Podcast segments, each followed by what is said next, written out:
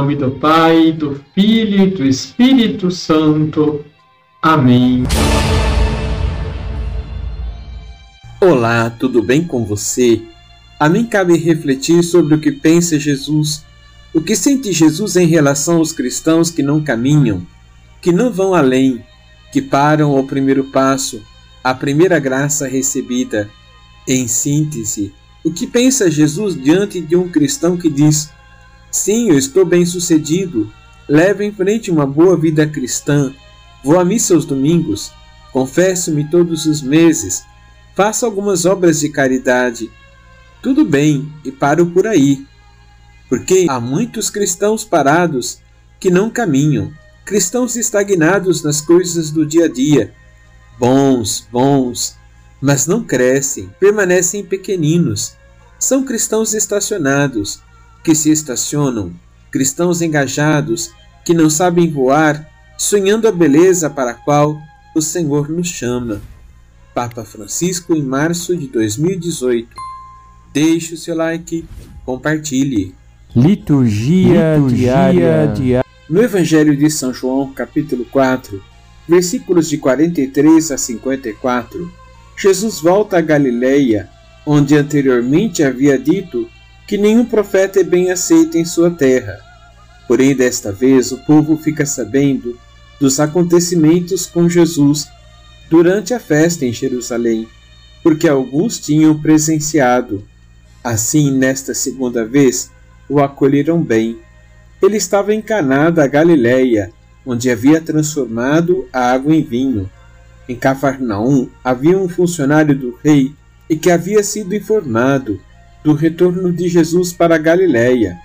Ele foi ao seu encontro e pediu que o Senhor fosse até Cafarnaum para curar o seu filho, que estava gravemente enfermo. Jesus lhe respondeu: Se não virdes sinais e prodígios, não acreditais. Ele, porém, retrucou: Senhor, desce antes que meu filho morra. Ao que Jesus lhe disse: Podes ir, o teu filho está vivo. O homem acreditou, voltou para casa e confirmou a hora da cura do seu filho. Este foi o segundo sinal de Jesus. Dois aspectos são importantes destacar no Evangelho de hoje. O verbo descer, utilizado pelo funcionário real, mais do que indicar uma posição geográfica, ressalta a divindade de Jesus, que desceu do céu para nos salvar. O segundo aspecto que queremos destacar é o poder que a palavra de Jesus, o seu sinal extraordinário, o prodígio que nos oferece. Quem crê em Sua palavra e a obedece, experimenta o poder de Deus. Não nos esqueçamos que no início do seu Evangelho, João nos apresenta Jesus como a palavra que se fez carne. Ele mesmo nos lembra que aquele que permanece na sua palavra tem a vida em si. Hoje, somos convidados pela liturgia para acolher Jesus como a palavra eterna que ilumina os nossos passos, dá sabor à nossa vida e nos oferece a vida em plenitude. Quem permanece em Jesus encontra forças para resistir a todo mal e maldade e a superar as fragilidades. Vamos rezar? Rezemos com São Paulo VI. Senhor, eu creio, eu quero crer em Ti. Eu te louvo pelo dom da fé e reconheço que estou ainda longe de ter a mesma fé de Abraão e Sara, de Tobit de tantos profetas e reis, e o quanto sonho em experimentar também a mesma fé da Virgem Maria. Renova em mim o dom da fé recebido no batismo, confirmado na crisma e reanimado em cada Eucaristia, que eu viva alicerçado na tua palavra e que por ela me sinta exortado à fidelidade. Diante da tua presença, professo que creio, mas aumenta a minha fé. Senhor, Faze que a minha fé seja total, sem reservas, que ela penetre no meu pensamento e na minha maneira de julgar as coisas divinas e as coisas humanas. Senhor, faze que a minha fé seja livre. Quero aceitar livremente a tua vontade, com todas as renúncias e deveres que ela comporta. Senhor, tu dissestes que felizes são os que creem sem ter visto.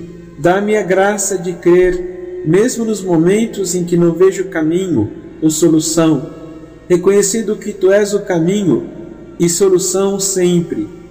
Senhor, faze que a minha fé seja forte, que eu possa caminhar sobre as águas revoltas e em teu nome eu possa remover montanhas. Dá-me a fé que não vacila, que é a garantia da vida eterna e que proclama teu poder, agindo, curando e libertando. Que eu não tema a oposição daqueles que contestam a fé, a atacam, a recusam e a negam, mas que a minha fé se fortifique na experiência íntima da verdade, que ela resista ao desgaste da crítica, que ela ultrapasse as dificuldades cotidianas. Dá-me a cada dia a graça de pronunciar o teu nome, com a fé que não só alimenta a minha esperança, mas que já vê acontecer que é poder, que eu permaneça com os olhos fixos no teu coração traspassado, para que te vendo eu receba a salvação e anuncie a todos. Senhor, faze que a minha fé seja alegre, que ela dê paz e alegria à minha alma, que ela me torne disponível para rezar a Deus e para conversar com os irmãos. Senhor, fazei com que a minha fé seja atuante e que seja contínua busca de Ti, um contínuo testemunho, um contínuo alimento de esperança.